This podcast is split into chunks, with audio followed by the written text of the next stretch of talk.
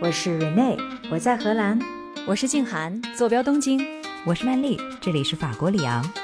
我的夜晚是你们的白天，可就算相隔万里，也不妨碍咱们聊天呀。欢迎收听时差八小时。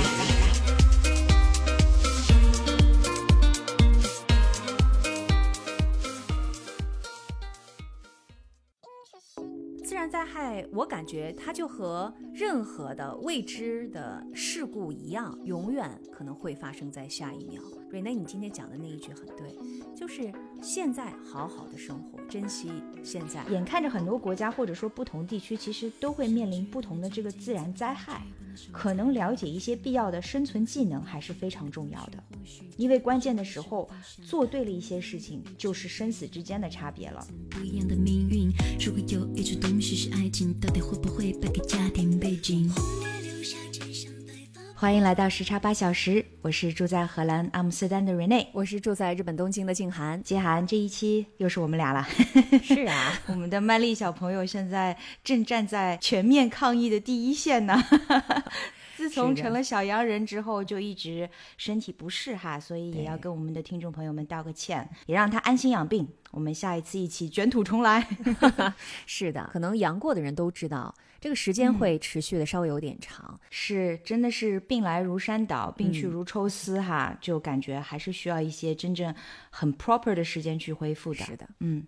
不过没关系，我们的今天的节目会同样的精彩。嗯，不过我们今天也要聊一个稍微有一点点沉重的话题，我们来聊聊灾难。但我们这次聊的呢，不是科幻话题了，而是发生在真实世界里的灾难事件。你看哈，新年不过就过了两个月，我们就不断的听说有一些重大的事件发生，比如在土耳其叙利亚边境连续发生了七点八级的重大地震。嗯，就在我们节目录制的时候呢，我们又获知二月二十号。就在同一个地区又发生了强地震，是余震是吧？我都不知道这算不算余震，因为其实也有七级呢。啊，也有可能余震也是这么大的，而且那一天其实是在同一天发生了两次两次地震啊，七级以上的地震，所以对于土耳其和叙利亚来说，真的是一个巨大的灾难。是的，嗯。另外一方面呢，我想大家可能也在这个热搜上面也看到哈，就是在美国俄亥俄州呢，也有一辆运输火车出轨。然后导致了有十万加仑的化学品聚乙烯发生了这个泄漏，当地政府呢是疏散了方圆三点二公里范围内的住民。这个聚乙烯是什么呢？其实就是我们所熟知的这个塑料。嗯，呃，回头一算哈，再加上你看，二零二一年的欧洲洪水，然后二零二二年在欧洲、在澳洲还有在美国四起的这个森林野火，好像从来这些灾难的话题都不仅仅只是电影题材，也可以距离我们很近。意外也有可能随时就在我们身边夺门而入了。不过今天我们聊灾难呢，我们是要 来聊一聊我们亲身经历过的一些灾难事件。当然，用意不是在危言耸听哈，而是希望大家呢都能够沿袭咱中国人的这个光荣传统，未雨绸缪，防患于未然，做好充足的准备。以尽可能的呢，在灾难面前能够做到临危不乱、平安度过。是的，刚才瑞内说的未雨绸缪，我觉得非常有道理。虽然来到日本之前，我好像很少经历地震，感觉地震是离我特别远，但是又特别可怕的一件事儿。但实际上，在经历了很多次的地震之后，而且也加深了对地震的了解之后，就觉得它不是那么可怕了，因为你的内心已经做好了准备。所以，其实对于没有经历过这些自然灾害，甚至是重大灾难的人来说，我们的听友可能很有幸哈，没有经历过。但是这一期呢，其实我们想分享一些自己经历过的这些灾难的片段，让大家有一个心理准备，至少是对的。嗯，如果大家怕忌讳的话呢，那这期节目你就当听故事了，听听我们的历险故事，其实也还不错啦。瑞内说到讲故事，我是知道瑞内曾经在墨西哥遭遇了一次很大的洪水的经历。我记得你给我说过这个话头，但是细节我其实不了解。今天给我们讲讲这个故事吧，瑞内。其实这涵你要从头问起，因为我亲身经历的灾难可不止只有那一次洪水哦。那洪水是最严重的一次吗？洪水应该算是最严重的一次。其实我是想去 call back 一下去年十二月份我们在巴厘岛一起经历的那几次小。地震啦，当然那其实都不能算灾难，只能说是大地稍微抖了一抖，对不对？那还有一次，其实是我在二零一二年的时候在纽约遇到了那个飓风桑迪 （Sandy）。我记得那一次飓风，因为当时我也在美国，但是纽约应该是承受的那个压力是非常大的。那一次好像受到影响很大，各种什么停工、停电，然后地铁的停运等等。是，当时就还好，只是说呃，对于鸡舍有很大的影响。所以我们就都出不了门，所有一切都停工停学，不能够去干任何的事情。是，嗯，不过正如你所说，最惊心动魄的还是要数在二零一零年的时候，我在墨西哥遭遇到的，其实是由飓风引发的一次洪水灾难的这样的一个经历了。所以瑞内，你说的经历就真的是洪水冲到你们家门口了，是吧？就是冲到你们住所的门口了。是，哇。给我们讲一讲，好，从头说起哈。嗯，那个二零一零年的时候呢，是等于是我在美国留学时期发生的这个事情嘛。当时刚好呢是两个学年之间的这个暑假实习，我就找到了一份在墨西哥一家专攻可持续能源的社会企业去实习的这个机会。嗯，这个在去墨西哥之前呢，我去学校的诊所里面配了一大堆治疗什么拉肚子啊、痢疾的药，还混合三打了三针预防不同传染病的这个疫苗，还被诊。诊所里的这个护士教育了半天啊，他当时说，你如果去到这个第三世界国家的话，呃，有这些这些医疗方面的注意事项，然后千万不能直接喝当地的自来水啊，等等。哦，这么严重啊？对，当时年少气盛嘛，然后虽然我知道护士小姐真的是出于这个好心哈，但是一说到第三世界。我觉得火爆脾气，就感觉被伤到自尊了，太太瞧不起人了，是吧？墨西哥怎么着？对，也是跟美国接壤呢。对。然后我当时脑子一热，我赶紧的就接了话茬，就跟护士小姐说：“没事儿，我就是来自于第三世界的，皮糙肉厚，您就不用费心了。”结果呢？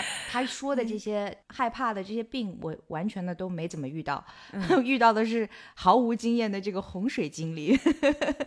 就是在这样的场景的准备之后呢，我就初生牛犊不怕虎的来到了这个墨西哥第四大城市，也是这个国家最大的一个工业化的城市，接壤美国亚利桑那州。它的名字呢叫蒙特雷 （Monterey），嗯，这是一个多山的地方。地形环境呢非常的复杂，然后贫富差距也是很大的。半山的这个豪宅区呢，住的当时是有世界的首富，而山脚下的这个村庄里面遍布的呀，全部都是在贫困线上面挣扎的这些普通老百姓。而且，二零一零年的墨西哥，当时还有一个很特殊的情境，那就是几大毒枭集团当时正在争夺地盘，纷争四起。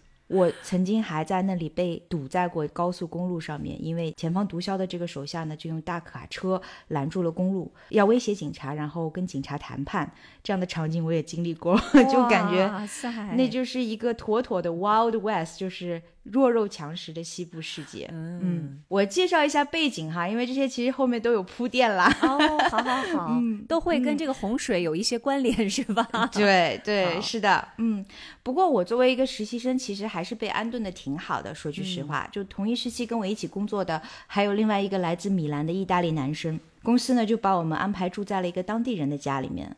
然后这个主人呢是一个前麦肯锡的高管，四十岁之后呢就辞职反省。要人生从头来过，所以他呢就经常不在家，就把房子交给我们，等于两个毛头小子来看管了。我们的这个小 house 其实是在一个配置设施还挺齐全的这个小区里面。小区呢其实是位于一个三角洲的这个高地上面，嗯，三角洲的下方就是两条已经干涸的河床。也就是说，它是正好交汇的地方，但是已经没有水了。OK，而这个地理位置最高的地方，就是我们小区的这个健身房，我们还经常去那里撸铁。当时，哇，你这个条件很好哎，是哎，是的，还有健身房，应该是当地比较高级的一个社区了，是当地中产阶级吧，嗯的一个小区。我刚才不是说这个城市蒙德雷它多山嘛，所以公共交通几乎是不存在的。我们每天朝九晚五上班，主人就很好心把他的这个非常小的一个小车留给我们开了，这也是我们唯一的外出采购的这个交通工具。然后故事就开始了哈，刚去的时候安心的度过了前两周，我也渐渐的安顿下来了，感觉一切都是风生水起。然后果不其然，就真的是风生水起了。六月的最后一天。电视里面新闻就主播就用速度很快的这个讲着西班牙语，我也听不懂嘛。然后我的意大利室友就一开始轻描淡写的说了一句说：“哦，明天开始有热带风球，可能会下两三天雨。”就这么完了。当时完全没有想到的是，之后几天发生的事情是很有戏剧张力的，而且我们的准备是完全的不足。第二天开始呢，雨就如期而至了。不过完全不是这个轻描淡写的热带风暴哈，而是风力至少十级的这个大西洋飓风。它的名字呢叫做 Alejandro。大家知道这个飓风都有名字的哈，就是亚历山大。对，从中午开始的时候，雨就下的好似天被捅破了一个窟窿了。哦，然后我们就赶紧的提前回家了。再往后，这种雨速和风速一直持续了有大半周的时间，而且风速跟雨量都没有减缓的态势。原本看着条件还不错，对吧？刚才金海也说了，这个小区呢开始排水不及了，而且我们听说啊，就当时关在家里面嘛，就听说我们底下的那两条干涸的这个河床开始有回春的流水了。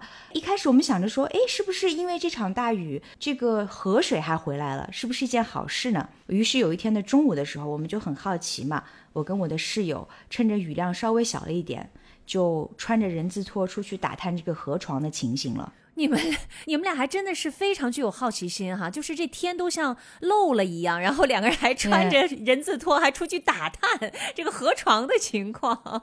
要不怎么说人傻事儿多呢？哇！然后我们刚刚走到这个三角洲的这个制高点，嗯，那边还有一个围栏是围着的，有个瞭望台。雨虽然很大，但是几乎没有人打伞。我估计大家觉得打伞也没有用吧。而且瞭望台上已经集了一些人了，大家都凑热闹过去看了。刚走到那里，就看到底下的水流已经不是什么回春的流水了，就其实已经开始很汹涌了，根本看不出来那曾经是干涸的河床。嗯，一时之间，我竟然看出了一种在湖口看瀑布的跟哦 既视景观感觉。当时就听着那个雨声，还有这个水流的声音，就觉得哇，好壮观啊！本来还很兴奋，就在转眼之间，一个大浪打了过来，水位的高度就没过了我们刚才说的这个三角洲上最顶上的那幢房子。这个房子呢，当时距离我们可能都二十米都不到。这一个大浪过来，还没等我们反应过来，就把房子给冲塌了。哇！突然之间，那可是我们每天去的这个健身房啊，啊，对呀，它其实是非常具有这种视觉冲击力的。就吓傻了嘛。对呀，你们天天去的地儿又离你们这么近，结果一个浪过来，这房子已经不复存在了。是，然后突然之间就听到身边有人用西班牙语大声的喊了一句“快跑”，然后几乎所有人都落荒而逃了，场面是一片混乱。这个时候，我当时出门时候的这个心奇就完全被害怕取代了，因为跑起来的时候，我才意识到，当时的小区里的这个水已经没过了我这个小短腿的膝盖了。哇，那已经很深了，水位很高了四五十厘米了。是的，然后跑动起来，人字拖就完全的脱脚了嘛。最后我是光着脚去追那个拖鞋，你还要 拖鞋，那都是身外之物。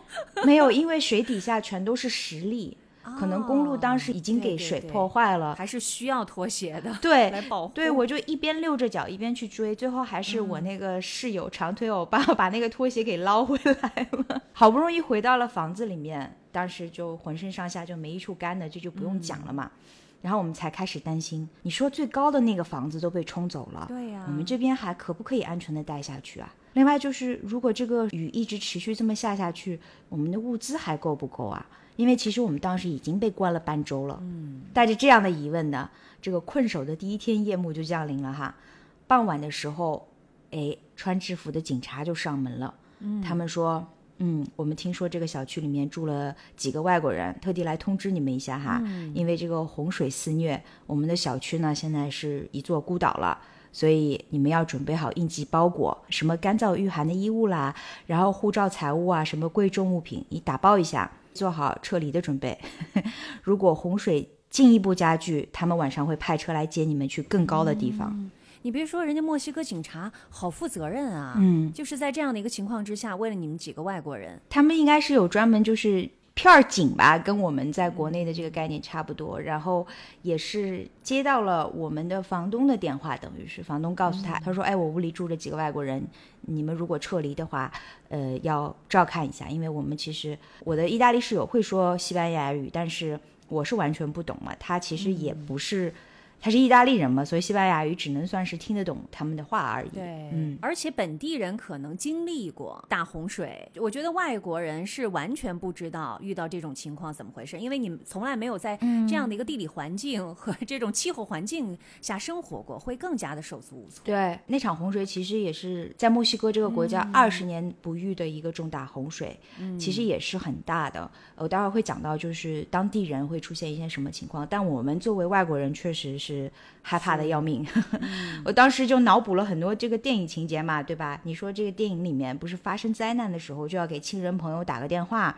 然后趁来得及还要跟他们说一声“我爱你”什么的，留个遗书嘛？遗言什么的。哎，对，可能没到遗书的地步。对，银行账户觉得要交代一下，交代一下哈。但其实根本没那么浪漫啦。我记得好像当时电话还没打通，我就只能发了个短信，我就很干涩的交代了一些情节，然后略去了很多引起恐慌的部分，什么房子之类的都没有说，就说啊要下几天雨，我们暂时出不了门，然后也没有讲说我有可能即将被撤离。然后我就开始回房间打包了。你这个是避重就轻啊！对，所有的，应该说所有的，其实需要分享那些重要的信息，你都得隐去不谈哈。就害怕对方就 panic 嘛，家里当时是怎么想的？对。然后我就回房间开始打包了。我发现我根本也没带什么密封袋，因为你说你去实习的，对不对？你又不是去高原拉练的，所以完全没有准备。然后我就只能拿着自己的背包，然后把自己最保暖的衣服放到了包里面，还有电脑、护照、少量现金等等，那基本就是我所有的贵重物品了。虽然说生不带来，死不带去也有道理哈。是啊，嗯。之后我就开始纠结了，你说我要不要睡觉？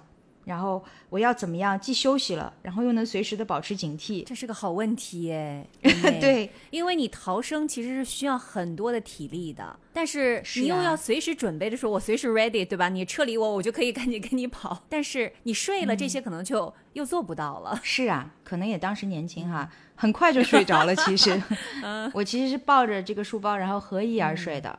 所以，嗯，睡眠质量还不错。我不知道现在我会不会也像当时那样子，就是有一点点无知的镇定哈。嗯，万幸的呢是第二天雨竟然停了。哦。可是情况不妙的呢是洪水还在奔腾。嗯。小区里面原来很平整的这个路完全的被掀翻了，一公里的这个周长里面你走不出一条完整的道来。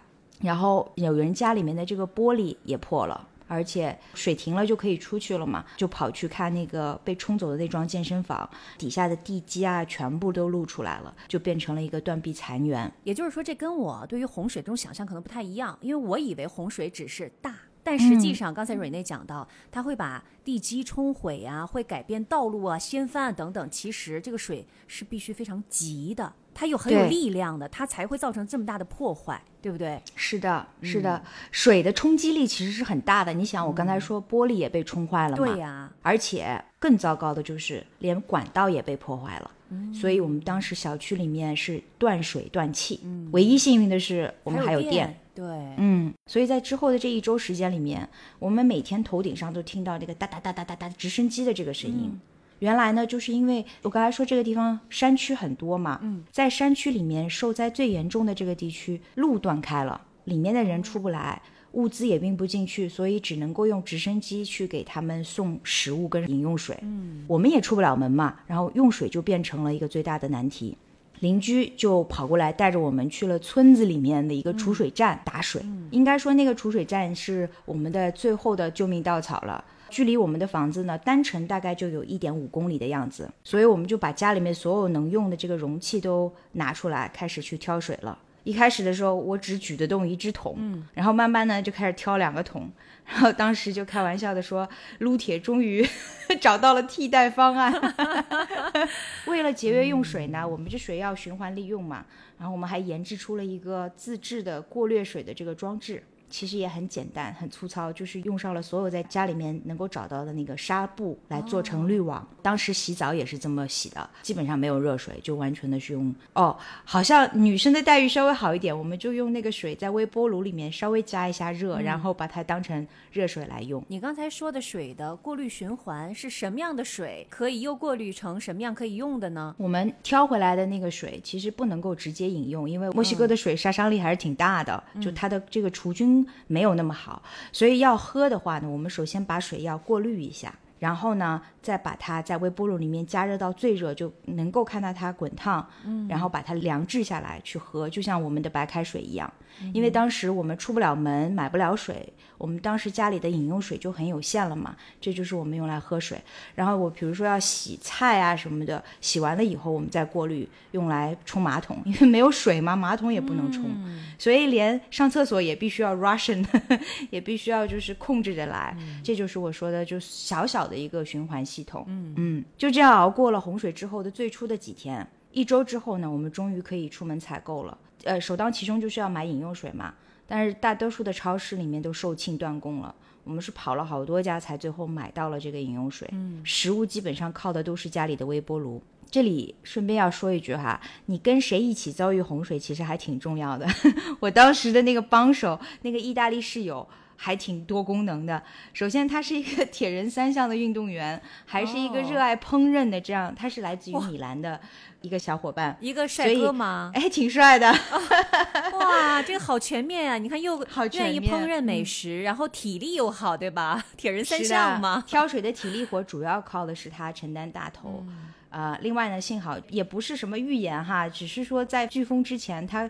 刚好就煮了一大锅的这个肉酱，然后分装冻了起来。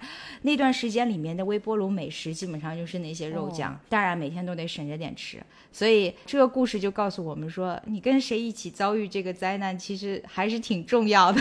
不 幸当中的万幸哈，你的真的，一块的这个小伙伴非常的给力。当然，我相信瑞内也是生存意志非常强，然后在这种困难面前，肯定是也是勇敢的承担责任的这种。哎，对，必须的，就每一个能用的劳力，每一个能用的工具，基本上我们当时都用到了，也很有创造力哈。所以又过了一周，我们才渐渐的从这个飓风跟洪水的这个影响中缓过来。但其实那两条河，在我在墨西哥待的那三个月的时间里面，就一直没有停止过流动，就真的就复苏了一般。而洪水的影响呢，直到我走的时候，也都还没有完全恢复。然后那个断壁残垣也一直都在那里，就每天都在提醒我到底发生了什么。但总体上来讲，我觉得比起被困在大山里面出不来的村庄来说，我们真的还算是很幸运了，因为我们毕竟是在一个比较高的地方嘛。是，而且很幸运的是，你们还有电。是的，所以当时我觉得不幸中的万幸吧，还有一些最基本的这个生存条件。嗯。所以这个就是我在墨西哥遭遇了飓风加洪水的经历。总体上来讲，有惊无险。哎，瑞内，我其实好奇的是，在经历时候的那种恐惧的心理，你一定是有过很害怕。你刚才可能一眼就带过去了，但是那种恐惧带给你是一种什么样的记忆？嗯，是一种对于未知的惧怕。嗯，就不知道会发生什么。比如说刚开始跑的时候，发现啊，水位原来已经这么高了。会不会变得更高？我会游泳，但是游泳技能可能也不足以撑到我能够被援救。到了晚上，警察说我们有可能来疏散你们，但是又没有讲什么时候，也没有讲怎么样。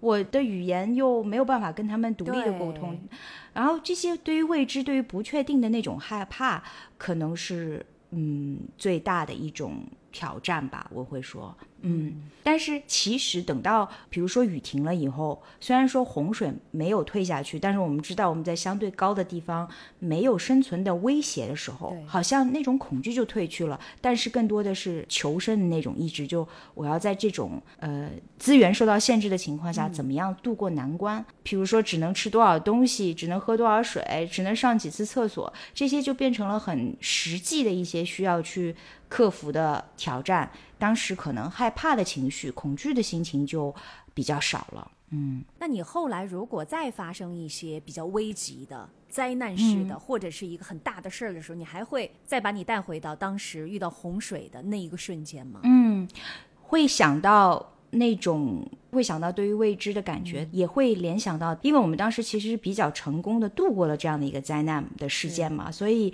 其实，在发生类似的紧急的情况的时候，我能够提醒自己的就是要保持冷静，然后要想在这种情况下怎么样解决，比如说怎么找到饮用水啊，怎么逃生啊，然后怎么找求生的方式啊，等等等等，就这个经历其实是跟随着我的。哎，你知道我为什么问这个问题吗？嗯。为什么会问？因为我们在印尼的时候，不是经历过一次五点几级的地震，五点二级的地震吗？对，虽然你也是第一次经历地震哈，你跟我这个经常被虐的人不太一样，老你是第一次。我问你，我说瑞内，你是害怕吗？你说我好像嗯稍微有一点担心，但是我并没有觉得害怕，你也很镇定。我觉得可能也因为你之前经历过这样的一个事儿，就真的是嗯这个灾难就在面前，然后你也经受住了考验。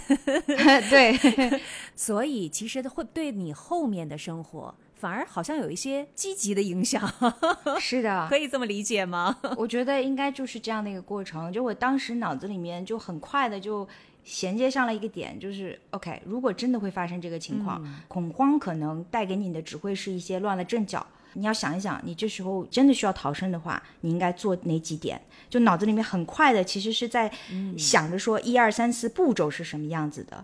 这种思维的方式，可能真的跟我当时在墨西哥的经历是有一些关系的。嗯，也不能完全说是天赋哈，当然不能排除天赋的部分。嗯，经事儿嘛，对吧？我们经历了事儿之后，就会知道怎么样去应对了。是的，可能我们在没有经历过一件事情的时候，就会觉得这事儿很恐怖。但是当你有这个经历了，呃，你就会因此产生一些解决的方法的这个联想。我想。金涵接下来就要讲一下他对于地震的理解，从他去日本之前，对于他的单纯的害怕，到现在 已经是一个老司机了，会有一些怎么样的转变？难我来日本之前呢，对地震是有一些恐惧哈。我觉得当时那恐惧其实还是有一些想象的成分，因为我其实也经历过汶川地震的那次的新闻报道，我当时还在央视做新闻主播，所以所有的那些内容都是历历在目。所以当时的对于地震的经验应该是二手经验，但是来了日本之后啊，嗯，日本来了这两年多，快三年的时间，应该每一年吧都经历了三四次、四五次的这种大小地震，可能大一点的，就是东京的震感就会强烈一点的，那么就是五五点呃五级多或者是六级多的地震，还有这种三四级的，就是稍微晃一晃的，那就更多了。我说一下地震发生的时候我的感受哈，那这是我的第一手资料。对，这是一手玫瑰了。对，如果这个地震的震级比较小，那它就是一个微小的震动，然后你就感觉到你可能晃一下而已哈。但如果真的大的话，周围的附近的书架啊，我们家的柜子就会发出响声，我的眼睛肯定就会四处张望嘛。我就会想说，哎，接下来会发生什么样的？柜子会倒吗？就会寻找即将发生的那个危险，然后心脏的感觉就是好像跳了一拍儿，然后每过一秒都感觉过了很久很久。我觉得肾上腺素肯定是上升了。对，然后就在 等嗯下面接下来会发生什么。当然，很 lucky 的就是这几次东京的地震都不是很严重，所以等来等去，这个地震就等过去了嘛。而且，一般我经历的地震都是左右晃，啊，左右晃其实对于这种房子的破破坏坏力会小一点。对对，但如果是上下震动的嗯话，那你想这个房子的破坏性就会非常非常的大了。对这是我的感受。但如果更严重的地震呢？这个人的感受是什么样的？我也上网找了一下，有一个人他经历的是六点八级的强烈地震，他说后面他就感觉到有隆隆的声音传来，非常强烈的，就在他站着的那个地面的深处就射出来，所以你在附近的人一定都会有那种非常恐慌的感觉，然后每一个人就开始马上都躲到桌子底下嘛，啊，这是六点多级地震的一个震感的感受。二零一一年，大家可能知道哈，三幺幺发生在日本东北的大地震，那一次是有九级地震。我看到一个人，他说他当时正在福岛的办公室里面工作，他身边所有的东西都掉下来了，然后他们不得不就从办公室嘛十一层逃了出来，心里面的感觉就是我已经做好了死亡的准备。然后他说：“我记得我当时唯一的希望就是我可以没有痛苦的死去，而且我无能为力，没有什么能做的。”这就是经历过九级地震人的当时的心理。今天说到这个话题，其实我就想到最近我的一个在日本工作的女朋友，她跟我讲，上个星期她妈妈非常严肃的跟她召开一个家庭的电话会。这个姑娘其实很优秀，在日本的大手的工作，就是大企业里面工作的也很好。这个家庭会议的内容是什么呢？就是勒令他 无论什么情况马上回国。说我妈听他们的邻居说，日本马上要发生一个非常严重的大地震。说你女儿在日本工作，天哪，你怎么心这么大？他妈邻居是在地震局工作的吗？说听到了吗？新闻了，新闻里已经说了。他妈说，我的天这么严重，所以就跟他开了这个电话会，在这个电话会里面说了一个小时。当然，结果就是他非常平静的跟他妈妈讲说，我还没有想要回国。这跟妈妈的对话是可以就这样结束的吗？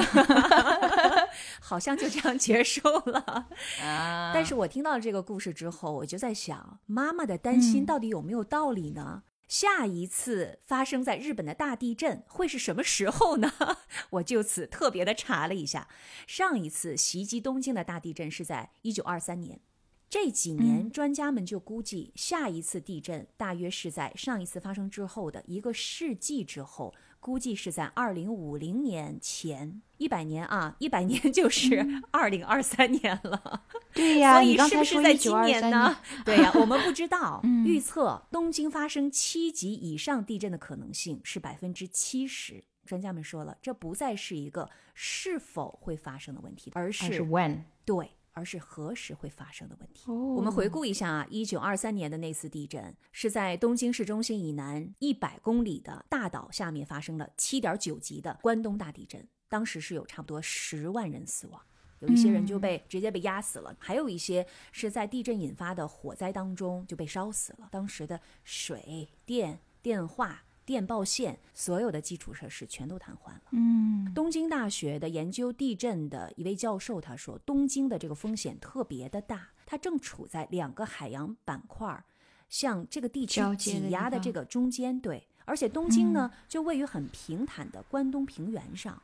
这种地质结构是非常容易被撼动的。哦，当然啊，如果说世界上哪一个城市为地震做好了准备，或者说做了准备对，那就是东京。我记得有一次我们的节目当中，我也说了，现在日本的这个高科技的摩天大楼被设计成是可以摇晃的，对吧？。对，嗯然后公园里面也有隐藏的紧急厕所，可以变成嗯灶台的那些长椅。啊，而且东京有世界上最大的消防队，经过专门的训练，可以防止地震之后蔓延的那种非常大的火灾。嗯但是问题是，它会破坏你为减轻地震而做的所有的努力。对，而且东京每年都有数百万的游客呀，一旦发生火灾，你想这个城市很可能还是会出现恐慌。肯定啊，嗯对啊，社区和个人层面的准备工作怎么样呢？其实这是很多的备灾和救灾专家们他们所担心的。对，也就是说硬件措施都准备的很好了，人的方面、软件哎上面怎么做的呢？有没有嗯做充足的准备？如果发生大地震，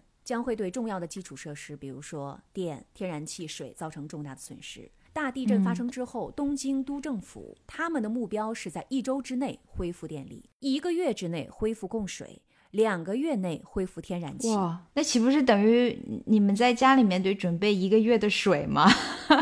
还不一定拿得到。哎，不一定是在家里面准备，其实政府他们有很多很多这样的一些措施，我后面会讲到哈。啊东京有一嗯本叫做《备灾手册》，它是一个政府指南。就除了很多的指示之外，其实还包括关于接受死亡的建议。而且我们的这个住户都有一个 L 的支架，就是在买的时候嗯都会建议我们用这个 L 的支架把我们的家具固定在嗯墙上。我们也被建议啊，要在家里面存上罐头食品、瓶装水，还有什么手电筒啊、收音机啊、电池、日常药品这些紧急包。然后商店也会卖那种紧急马桶袋儿，就是供水被切断的时候，你可以把它安装在你家的那个马桶上面。嗯，但是你想啊，地震发生的时候，你不一定在家呀。也许你在地铁上，对吧？对，所以东京地铁公司他们也说了，它的基础设施已也已经进行了抗震加固，列车会在强烈的摇晃当中立即紧急停车，建议乘客紧紧地抓住扶手和带子。呃，日本的有史以来最强的、最大的地震是。二零一一年的三幺幺发生的九级的灾难，实际上这一次灾难它使地轴偏移了二十五厘米啊，而且使日本的主要岛屿本州离美国接近了二点四米，哇！所以你就可想它到底有多么的严重再，这样飘下去，是不是就变成美国了呀？接壤了是吧？对。哎，我们刚才说了这么多危险的事儿，妈妈一听更着急了。那这么危险，咱们能不能预测地震呢？这就是我当时的第一反应。对，很遗憾的告诉各位妈妈，目前还没有一种可靠的方法来准确的预测地震。虽然我们知道哪些地方更容易发生，但是具体哪个地方会发生、什么时间会发生、强度等等这些信息仍然是无法预测的。当然了，科学家们一直都在努力的研究开发各种技术手段，来更好的了解地震，也提高人们的认识啊、应对能力等等。这些努力包括什么监测地震活动啊、地壳变形啊、建立这个模型啊、预警系统啊等等哈。通过这些努力，我们可以更好的了解地震的本质和规律，提高我们对于应对地震的能力和效果。但是又有下一个问题出现了，就是既然无法预测地震，但是在地震发生的瞬间，我们可不可以被通知？嗯，你说的瞬间是已经开始晃动了，你已经感觉到晃动了。就是能不能及时，能不能同步的告诉我们？OK，但是很遗憾的告诉你，就是日本政府也不能在发生的瞬间立刻通知民众。但是日本政府呢，他们有一套地震预警系统。他们可以提前预测地震可能发生的时间和强度，然后就可以通过什么各种广播电视、短信等方式向民众发出警报。但是我的一次经历特别有意思，就去年可能六级左右的一个地震哈，就震感很明显震。感非常的明显。嗯，在发生震动的时候，我们家的电视机突然自己打开了，而且是在半夜的时候，午夜凶铃。自己开始播报了，你知道吗？开始播报地震，说现在的震级是多少，然后在呃震源是在哪里，怎么怎么样，现在是不是需要呃疏散等等。我就说，哎，这是怎么回事？怎么能做到这一点的呢？后来我去查了一下，是因为所有的电视机里面都内置了地震预警系统。就这个预警系统，一旦发现有强烈的地震可能发生的时候，包括它已经发生的时候，它就会向电视机发出信号，然后这个电视机就会自动打开，并且播报这些信息。当时可能所有的电视台都在播报同样的新闻了，对吧？都是关于地震的这个紧急报告的新闻。它不是一个新闻台的播报，哦，它是一个那种政府以及专门的机构负责安装和维护的。OK。据说啊，这个部门它就是通过接收地震数据，利用一些非常先进的算法进行分析计算，它就可以预测出地震的震级呀、震源位置啊、到达时间。特别是这个到达时间是非常重要的，因为有可能啊，这个震中离你还是有距离的嘛。它到你这儿的这个到达时间，它是可以给你这个预警以及准备的时间，哪怕就是那么几十秒，哪怕就是那么几分钟，可能就是救命的。嗯哎，其实这一点还是非常非常重要的。就嗯以我自己的经历来讲哈，恐惧最大的来源其实就是对于未知。嗯，但如果在这些有限的预警情况下，他告诉你说，比如说你有几十秒的时间可以逃离或者怎么样，好像你心里面就可以打一个预算了，感觉好像会减少一点点对于未知的这种恐惧。而且我当时的感觉就是，我特别想知道到底发生了什么。对，是的，而且我们村口的大喇叭，就是每一个区域哈，它都有一个区域所，他们可以使用的大喇叭。半夜十二点半那个时候是就开始说，现在正在发生地震，请大家不要恐慌，然后不用跑出来，呃，啊也请照顾好你的邻居等等。你的内心其实就得到了一种安慰和一种支撑了嘛。confirm，对我刚才就想问你这个问题，因为你说这些不同的通讯手段，我有印象当中就是在福岛的地震报道里面就看到过他们特别大的村喇叭。刚才就想问你说，现在还有这样的村喇叭吗？因为这个我觉得在我们中国的城市生活里面，可能已经遁形、哎是看不到了，的是吧？嗯，而且是每一次的这种地震，村喇叭都会响起来。这也会给人一种安慰哈，就感觉 you are not alone，你不是一个人在面对这些事情，这个村干部们跟着你一起的。对，你说的很对，而且这个喇叭里啊，不是一个电子声音，是一个真人的，就是一个大爷或者一个大妈的声儿，他在那讲话。很镇定，而且很镇定是不是？嗯，你看啊，这是我的亲身经历，但是我其实非常想要知道的是，日本人难道不怕地震吗？对呀他们是怎么应对的呢？也害怕吧？东京都政府出版了一本非常厚的手册，有三百三十八页，叫做《让我们做好准备》。就另外一本手册是吧？就对有一本受灾手册，还有这一本让我们做好准备。它是分发给七百万个家庭的一本书哈，它啊、就概述了应该从各种灾难当中得到什么，以及如何减少风险，而且制作成各种语言。这个其中还包括一部名为叫做《东京 X 日》的短篇漫画。就是由一名办公室工作人员主演，在破坏的场景当中穿梭，什么坠落的物体啊、脱轨的火车呀、坠毁的车辆啊、受损的建筑物啊、什么移动的网络当中断啊等等。哇，东京都好有忧患意识啊！啊，而且东京都政府他们选了三千所学校、社区中心，还有其他的公共设施，作为发生重大灾害时的疏散中心。我就知道我们家附近的这个疏散中心在哪里，所以只要一发生很强烈的地震，我知道往哪儿跑。对，嗯，面对大地震当中，他们估算哈可能会有五百二十万人的滞留人口，东京都政府也就希望避免这种大规模的人员流动，嗯，建议对大家就尽可能的留在工作场所或者是学校的这个位置上。所以所有的企业都要求有至少三天的饮用水、食物以及其他的必需品，准备着让他们的员工在灾难当中能够获得足够的供应。也就是说，无论你是在地震发生的时候，你是在什么样的生活场景里面，对你都知道往哪儿跑。是的，东京的。公园非常的多，但实际上为什么有这么多公园呢？是因为有很多很多的公园都是指定的防灾公园，就是说他们是集散地，比如说那个、那个井盖儿被移除了，就可以变成临时的厕所，哦然后里边那个长椅就可以被改造成那个烹饪炉。我们旁边那个公园就是这样的。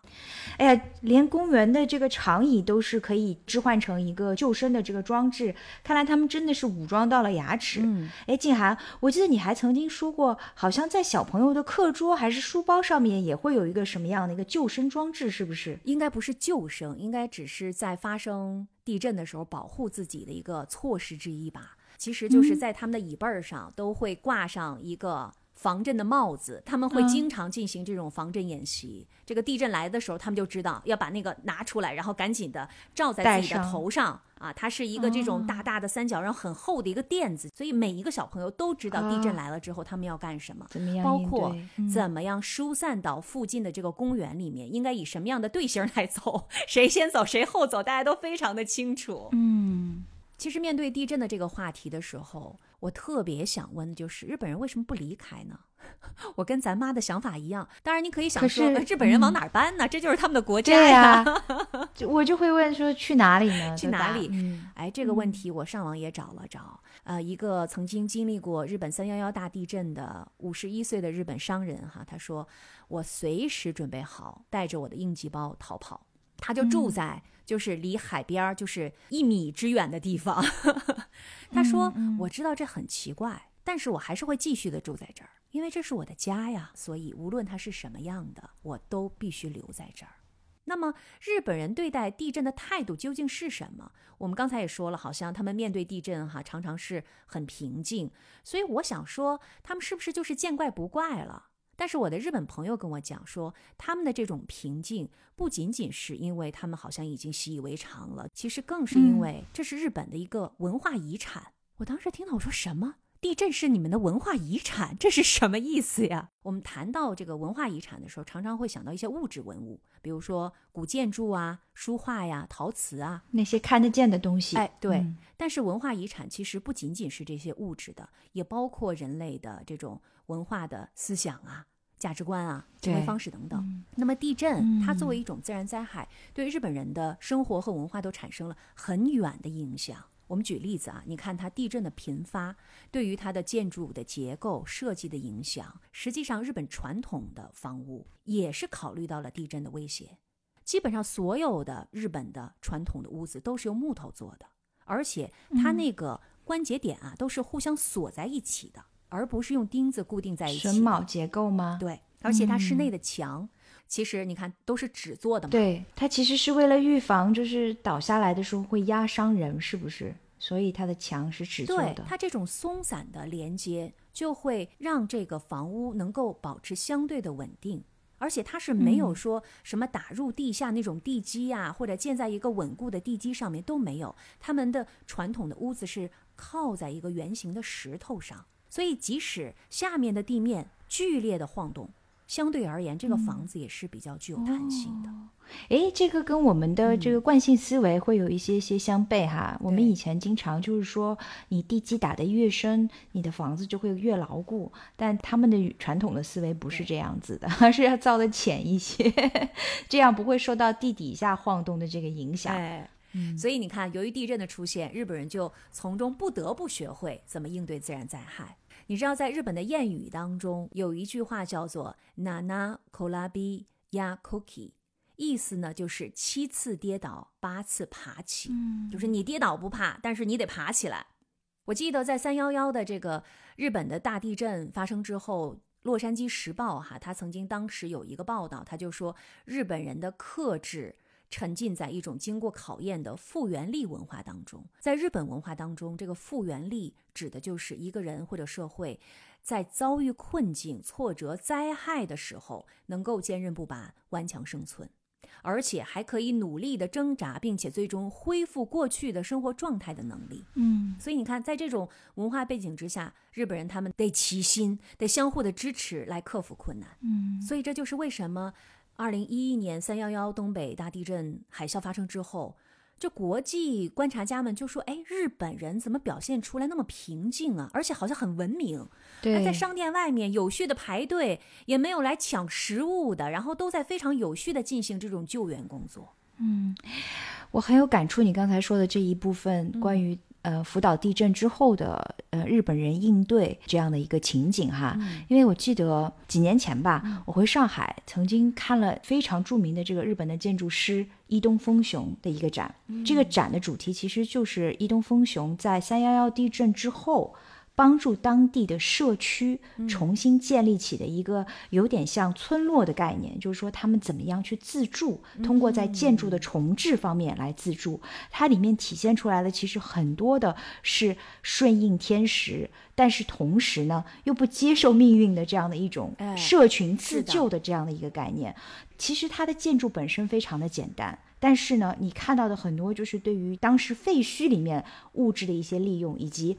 社群怎么样去互相帮助的这个概念，就包括你刚才提到这个广播里面也会说，对不对？就是要帮助自己的邻居，震撼力是非常强的。是的，展览里面我印象很深的就是设计师伊东分雄他自己说的这样一段话，他说：“无论是自然还是人为。”福岛核泄漏并不是单个的原因造成的，但是如果你要将自然和人为分开，这种想法本身也是错误的。你看，他们就是在接受了自然灾害的给人类造成的这样的一个严重后果之后，仍然认为就是天人是合一的。我觉得这个可能就是你讲到的，他们把地震和这些自然灾害当成是他们文化遗产的一部分的一种体现吧。嗯。瑞内，你知道吗？日语当中有一句大家每一天都会讲、经常会说到的一个词，叫做 “shoganai”，就是我也没办法，就是 “shoganai”，“shoganai”。这个词儿，我觉得如果翻译过来哈，它一定有一种无奈的感觉，就我也没招啊。但是呢，实际上 “shoganai” 在日文当中，除了这一层表面的意思之外，它还有一种日本社会文化当中的一个哲学态度。它其实有一层含义，就是接受现实。接受你遇到了不能改变的情况的时候，你必须面对并且接受它的这种信念。所以这个态度在日本文化当中非常的重要，特别是在面对灾难、挑战和困难的时候。就是美国的《时代》杂志，他曾经写过一篇文章，就专门就说这个词儿。他说这个短语隐含的意思，不仅表示是对生活的无常的这种无奈。其实它是表示克服无法控制的东西的时候那种冷静和决心，甚至比克服它更重要的是什么呢？就是能屈能伸。我虽然屈服于这个逆境，但是我并不是就是紧紧的忍受这种被打倒了，而是我重新站起来，而且要变得更加的强大。哎，我觉得这是厉害的。对。刚才瑞内提到了在那个展览当中的这种村民的互助，哈，对，在这个灾难之后啊，我记得日本的作家芥川龙之介他也曾经描写过，他说当大地震终于平息的时候，逃到街上的人们就表现出一种亲切感，几乎到处都能看到人们友好的聊天，互相提供香烟啊、梨子啊，照顾对方的孩子。那些逃到草坪上的人彼此敞开心扉，似乎非常享受。哎，这是他写的啊，就是他描述地震发生时候的情景。他说：“无论如何，这是一个美丽的场景，在这么大的人群中盛行着前所未有的善意。我想永远珍藏这段记忆。”我不知道他是不是在美化地震啊，但是他这个描写好像丝毫的这种害怕呀、困境啊、无奈呀、恐惧呀、不安呢都没有，他反而说是特别美好的一段记忆。我觉得这一点也是一个非常有意思的。好像有一个经常性的批评，就是现在的日本年轻人不如老一代啊。让日本重新站起来的那一代人那么有担当，他们好像只关心自己和个人问题。但是我发现，其实，在灾难当中，我就看到很多的一些报道，就会说日本各地的很多年轻人，他们都愿意自助的帮助恢复工作，比如说什么为灾区的人免费理发呀、美容师啊，还有为幸存者画肖像的艺术家啊等等。所以，可能地震它当然是一个自然灾害，但它同时也是一个文化现象。它也在日本的历史啊，它的文化当中扮演着非常重要的角色，所以这是为什么日本人跟我说地震是我们的一种文化遗产。啊！我是真的是看了很多的内容之后，我想我可能稍微有一点点开始理解这句话的意思。啊，这个最后的这一段话真的是把我们这一期的节目的高度又往上提了一提呀！因为我很好奇，就是如果在一个充满了灾难的地方生活，首先我肯定是想要逃离的。第二，如果我知道它一定会发生一次又一次的天灾，那么我不会建一些很漂亮的东西，嗯，临时就好了，反正它会被毁掉嘛，我为什么要重新再建？我去看东京的这个城市博物馆的时候，东京这座城市被毁过多少次？嗯，但是一次又一次的建了起来，不断的被重建，所以我就很纳闷儿，日本人到底是怎么想的呢？对他们怎么还一次一次重建呢？感觉这就是正念练习的一种实践哈，就永远都活在当下，把这一刻要让它这座城市变成是最美的。嗯，对你刚才说的这一点，这个城市被毁了很多次，为什么日本人没有想要逃离哈？这个其实我能够从一些人类过去的这个历史见证里面看到同样的这个轨迹。嗯，就有很多古人类的这些文明被挖掘出来的时候啊，也会发现同样的问题。就比如说在阿尔卑斯山区里面的那些人，他们会住在最容易受灾的地方，嗯，可是他们从来都没有想过逃离。这个村庄也是一层一层的往上建，就被毁了之后再建起来。我觉得人可能，人类社会可能都曾经有过这种顺应天时的想法吧。这个跟我们现代人是不是会有一些不同？但是我能够从一些古人类的这个遗迹观赏当中发现，他们跟日本人的想法其实是一样的。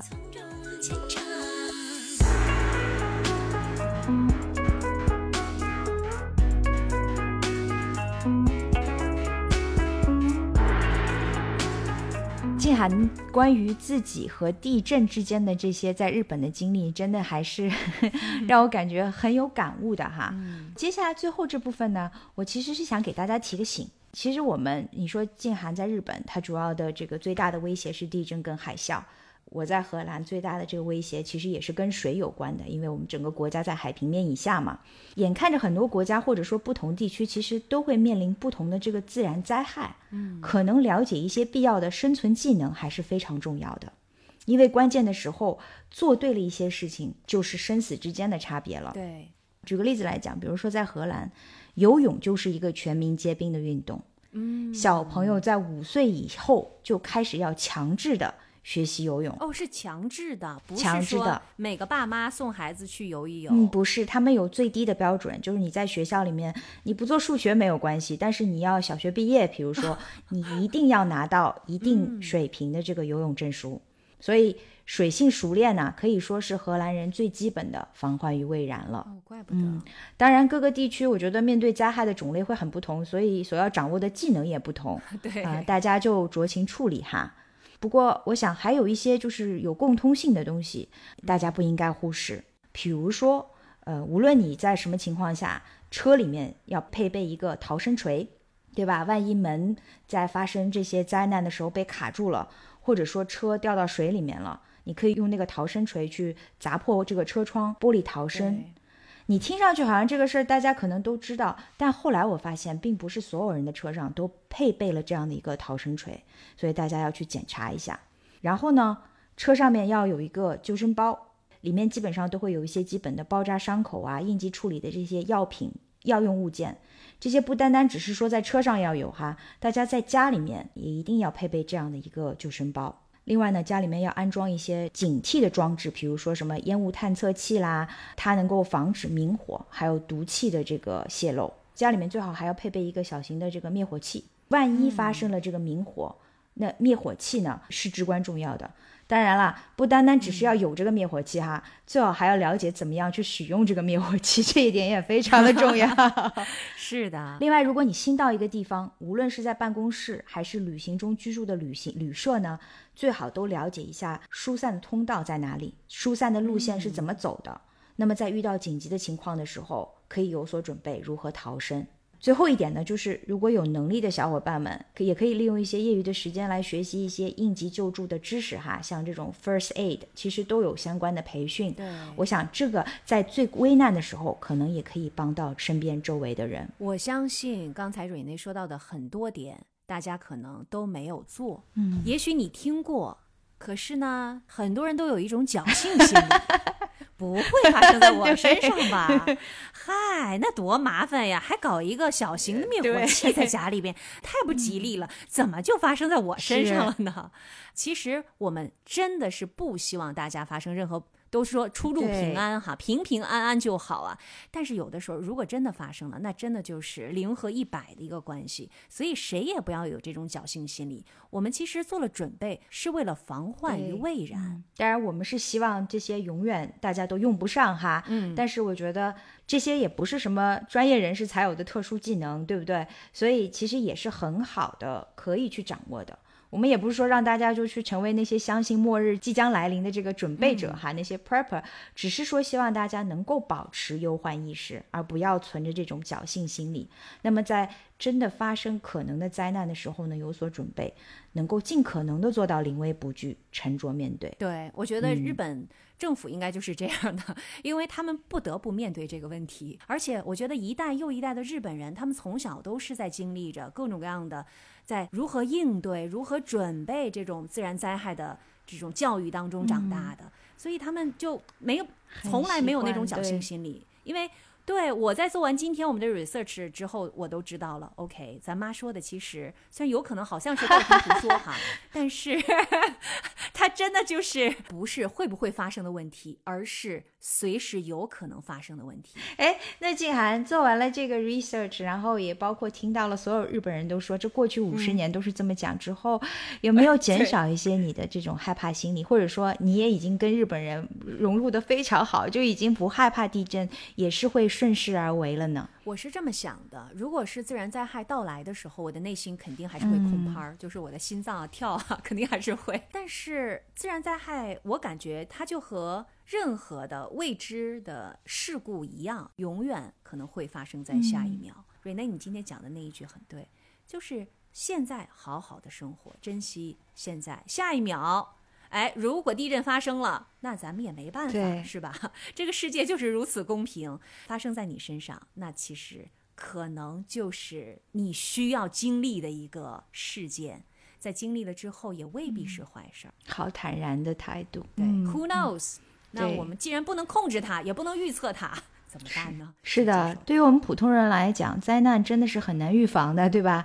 也就不单是普通人哈，整个日本、整个东京都是这样。所有嗯，对，那今天我们说的这些呢，是亲身经历，真的是经历过灾难之后，希望给大家带来一些启发吧，能够适当的未雨绸缪，然后防患于未然。嗯，嗯，对，最后呢，也是希望大家都能够出入平安，永远都用不上那些逃生的设备和技能。